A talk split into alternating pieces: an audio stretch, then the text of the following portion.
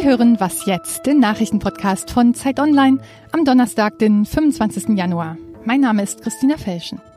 Wir fragen gleich, warum man die AfD im Bundestag mitreden lassen sollte und wir ergründen, was uns die Verteilung von Straßennamen über Deutschland verrät.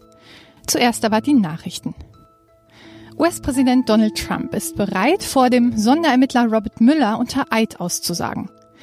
Er soll in den kommenden Wochen zu möglichen Absprachen seines Wahlkampfteams mit Russland befragt werden. Sollte er unter Eid lügen, wäre das ein schweres Verbrechen. Damit würde eine Amtsenthebung wahrscheinlich. Erst einmal reist Trump heute aber zum Weltwirtschaftsforum nach Davos und dort warnte Bundeskanzlerin Merkel bereits vor Nationalismus und Protektionismus. Ein Hieb gegen Trump, den sie aber nicht namentlich erwähnte. In der Printausgabe der Zeit, die heute erscheint, erheben weitere Schauspielerinnen schwere Vorwürfe gegen den deutschen Regisseur Dieter Wedel. Ihre Berichte reichen bis hin zur Vergewaltigung. Wedel will sich dazu nach eigenen Angaben nicht mehr öffentlich äußern. Redaktionsschluss für diesen Podcast ist 5 Uhr.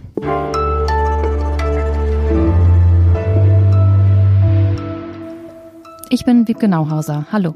Die Wahl der Ausschussvorsitzenden im Bundestag. Das ist normalerweise ein ganz stilles Business, aber mit der AfD im Bundestag ändert sich das. Viele Abgeordnete anderer Fraktionen können sich die Zusammenarbeit mit AfD-Lern auf diesem Posten nicht vorstellen.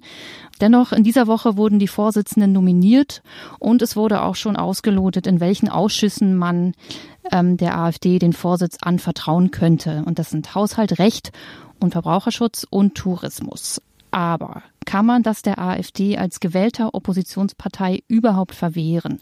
Wir wollen darüber sprechen mit äh, Mariam Lau, Hauptstadtkorrespondentin der Zeit. Grüß dich. Ja, hallo Wiebke. Wo, ähm, wo es ging, hat man der AfD bisher verantwortungsvolle Posten im Regierungsbetrieb verstellt. Und das fing schon damit an, dass man dem Ältesten die Eröffnungsrede entzogen hat, weil es ein AfD-Mann ist. Genau. War das nötig? Ich fand, das war nicht richtig. Ähm, zwar konnte ich die Argumente verstehen. Es ging um Wilhelm von Gottberg, der sich äh, verschiedene Male im Zusammenhang mit dem Holocaust äh, wirklich ganz äh, schreckliche Äußerungen erlaubt hat.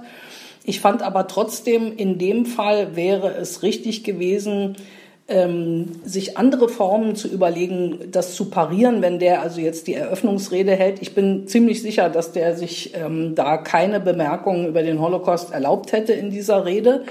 Ähm, und ich fand der Preis, dass man also ein alt eingespieltes ähm, Ritual, also der Älteste hält die Eröffnungsrede, ähm, dafür also nur aufgibt, um die AfD zu verhindern, das war eben genau die Art von Trickserei, von der die Leute sagen, ah ja, das ist typisch Berlin, das ist typisch Politik.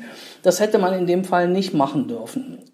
Was macht denn ein Ausschussvorsitzender, dass man irgendwie rechtfertigen könnte, der darf dort nicht sitzen, weil er verhindert eine sinnvolle Arbeit? Wo ist da die Grenze? Ich würde gerne nochmal andersrum anfangen und sagen, praktisch jeder Abgeordnete der anderen Parteien, ich will, jetzt, will sie jetzt nicht Altparteien nennen, äh, ich will es ja nicht denunzieren oder so, also der anderen Parteien, den man fragt, sagt, die AfD soll behandelt werden wie eine ganz normale Partei, ihr soll alles zustehen, sie soll überall dabei sein. wenn es dann aber um die konkrete Person geht, die die AfD vorschlägt, dann wird halt dauernd Nein gesagt. Und ähm, das Schwierige und Knifflige an der aktuellen Situation ist, dass die AfD jetzt ausgerechnet bei den drei Vorsitzenden, bei denen sie Zugriff hatte, drei Leute vorgeschlagen hat, von denen ich auch finde, dass sie im Grunde nicht satisfaktionsfähig sind. Und damit meine ich, äh,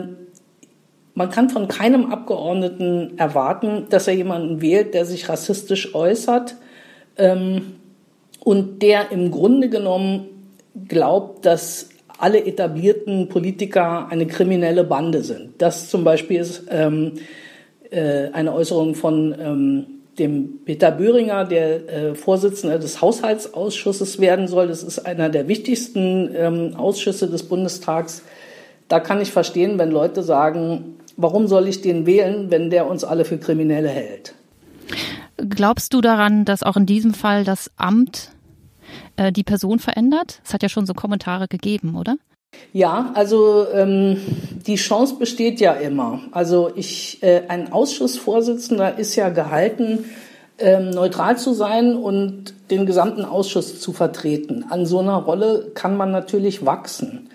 Da hängt es jetzt davon ab, ob die AfD bereit ist, so eine Chance ähm, zu nutzen. Also dieser ganze Prozess, ähm, die Position der AfD hörbar zu machen und so, das, ähm, damit beide Seiten was davon haben, müssen eben die einen wirklich satisfaktionsfähige Leute dahin schicken und die anderen müssen die dann aber auch wählen.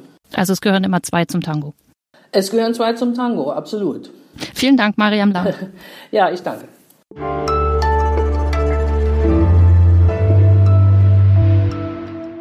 Und sonst so? Alleen und Blumen und Frauen und ein Bewunderer. Diese acht Worte eines kurzen Gedichts haben an der Berliner Alice Salomon Hochschule einen heftigen Streit ausgelöst. Das Gedicht steht an der Außenfassade, soll jetzt aber entfernt werden. Denn manche Studentinnen und Studenten finden die Zeile sexistisch. Die Aufzählung Frauen, Alleen, Blumen degradiere die Frau zum Lustobjekt. Im Herbst wird das Gedicht übermalt und soll dann alle fünf Jahre mit einem neuen Gedicht überschrieben werden. Der Dichter Eugen Gomringer überlegt jetzt, die Hochschule dafür zu verklagen.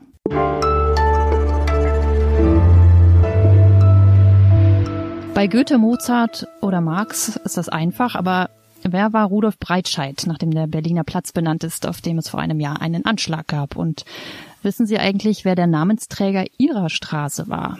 Mehr als eine Million Straßen und Plätze gibt es in Deutschland mit 450.000 unterschiedlichen Namen. Und jeder einzelne erzählt eine Geschichte, spiegelt gesellschaftliche Entwicklungen, politische Ereignisse und steht für eine bestimmte Gedenkkultur. Unsere Datenexperten hier von Zeit Online haben eine Datenbank erstellt, mit der man Häufigkeit, Herkunft und Verteilung aller Straßennamen in Deutschland recherchieren kann. Und einer von ihnen ist äh, unser Datenjournalist Javino. Hallo. Hallo. Frage an dich. Ihr kommt auf Ideen. Woher kommt die und wie zum Teufel soll man das umsetzen? Na, zunächst, wir als Datenjournalisten suchen immer in Daten nach Mustern. Und ich hatte irgendwann mal, einfach habe ich mich gefragt, wie häufig gibt es da eigentlich noch Hindenburg im Straßennamen und habe dann auf OpenStreetMap geschaut und habe auf einmal gesehen, dass es im Osten keine Hindenburgstraßen gibt und habe da gemerkt, hoppla, hier ist ein Muster, ein regionales Muster, was äh, vielversprechend ist. Lass uns da mal tiefer einsteigen. Die Suche, die ich damals genutzt habe, ist von OpenStreetMap, die ist aber sehr langsam und es war klar, wir müssen uns irgendwie anders behelfen. Wir brauchen eine schnelle Datenbank, eine eigene Datenbank, um einfach die Vielfalt der Muster für uns selbst recherchieren zu können. Welche Muster sind besonders auffällig, außer jetzt dein eigenes Hindenburg-Beispiel? Ja, ist natürlich so, dass wir die, die Ost-West-Teilung sehr häufig noch sehen. Also sehr schön ist zu sehen, dass es im Osten sehr viele Namen gibt, die mit Straße der und dann einer Fortsetzung beginnen. Das ist ein typisches Muster. Gleichzeitig äh, sieht man, dass zum Beispiel die Vertriebenen äh, nur im Westen eine Lobby hatten. Also die bekannten Sudetenstraßen, Ostpreußenstraßen, Breslauer Straße, die finden sich nur im Westen, weil es im Osten letztendlich keine Vertriebenen geben durften, sondern sie waren alle von der Roten Armee befreit und hatten deswegen keine Lobby. Das heißt, man man bekommt in eurem Artikel und in eurem System auch so ein bisschen Anleitung. Man muss sich jetzt nicht komplett selber überlegen, was will ich wissen und sich dann die geschichtlichen Hintergründe selbst erschließen, sondern ihr nehmt sie auch alle mit, die Leser, ja? Genau, das Besondere ist, dass wir eben dieses zunächst intern gedachte Recherchetool, diese Datenbank, äh, jetzt auch unseren Leserinnen und Lesern öffnen. Also man kann selbst nach Mustern suchen. Da geben wir auch Hinweise, welche spannenden Muster wir schon entdeckt haben. Und wir haben ein großes Hauptstück, in dem wir einfach eine kleine Tour durch die Geschichte, durch die Erinnerungskultur deutscher Straßennamen machen. Wir schauen, welche Straßennamen gibt es aus der NS-Zeit, welche Straßennamen natürlich aus der DDR, welche regionalen Faszinationen gibt es. Also ganz banal natürlich das Gessle im Südwesten der Republik. Das ist natürlich äh, klar, dass das auch auf der Karte ein regionales Muster zeichnet. Wir finden es einfach spannend, die Leser dann auch an die Hand zu nehmen und einmal mitzunehmen und dann am Ende gibt es das schöne Suchfeld und man kann selbst Wie viele Namen aus der Nazi-Zeit gibt es denn noch? Gibt es tatsächlich noch welche, ja? Es gibt sie in der Tat, das wissen wir natürlich nicht abschließend, wie viel jetzt in diesem Riesenkorpus stecken. Also wir sprechen von 450.000 verschiedenen Straßennamen. Das können wir gar nicht im Detail vom Schreibtisch aus alles äh, erklären. Und es ist vielleicht auch spannend, was unsere Leser uns dann sagen, was sie entdeckt haben, weil viele Sachen sind sicherlich nur dem, dem Heimatforscher bekannt, der sagt, das war doch damals der berühmt-berüchtigte Nazi-Arzt, warum steht der immer noch hier auf der Straße? Das können wir so in der Fülle nicht zusammenrechnen, das wissen wir nicht. Aber es gibt die Namen. Vielen Dank. Gerne. Das war der Nachrichtenpodcast Was jetzt bei Zeit Online und den gibt's auch morgen nochmal. Bis dahin. Was ist denn eigentlich der längste Straßenname? Das ist eine Straße im bayerischen Dingolfing und zwar heißt sie Bischöflich-Geistlicher Rat Josef Zinnbauer Straße.